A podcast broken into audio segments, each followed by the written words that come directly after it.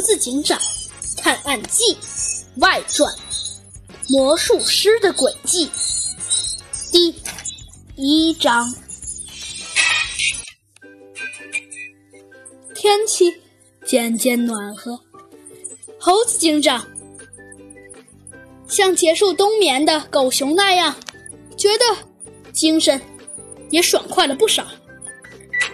他立刻起床，去扫了扫地，然后又准备了一些饭菜，等着兔子警长和弗兰熊的到来。原来呀，今天猴子警长。和弗兰熊还有兔子警长一起约了个会，为了让今天兔子警长、弗兰熊还有小鸡墩墩吃得开心，猴子警长特意为小鸡墩墩准备了黄金炸鸡块，还有薯片和他最爱吃的大牛排。而兔子警长呢，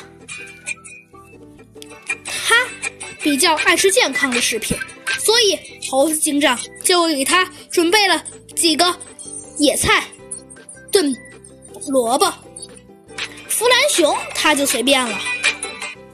但是猴子警长还是给弗兰熊做了一个大乱炖，放了几个腌鸡翅，然后烤了几下就扔在了大锅里。就在这时，小鸡墩墩不知何时醒了过来，他大声叫道：“猴子警长，你怎么还会做饭呀？”猴子警长被小鸡墩墩突如其来的袭击吓了一大跳，他赶紧回头一看，哎，小鸡墩墩，你你什么时候醒了？哦，猴子警长，嘿嘿嘿，我是不是看到你的个人隐私了？呃，这倒没有，小鸡墩墩。但是门忽然咚咚咚的响了起来。哎，猴猴子警长，你你你你你。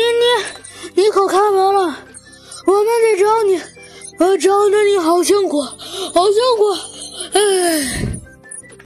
还没到九点，只见一位白发苍苍的老者和一位年轻人推开了玻璃门走了进来。您是？哎，没错，我，我，我就是，我，我，我，我，我，我，我，我，我，我。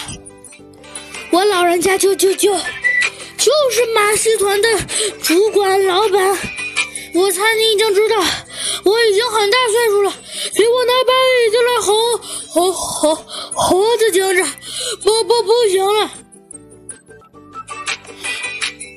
见在他一旁的司机小雅实在是看不下去了，啊，对不起，猴子警长。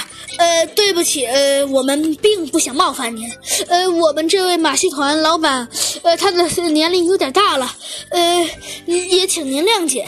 但是，呃，今天我们是有事儿想，呃，让你帮个忙。哦，让我帮个忙，事情好办呀。小鸡墩墩你去帮我刚刚做好的黄金炸鸡块，还有烤肠，在。拿瓶雪碧和可乐来，快快迎接客人！是，猴子警长。就在这时，有一名警官匆匆忙忙的跑了过来。猴子警长，猴子警长，不好了，不好了！什么事儿？猴子警长真的不好了真的不好了。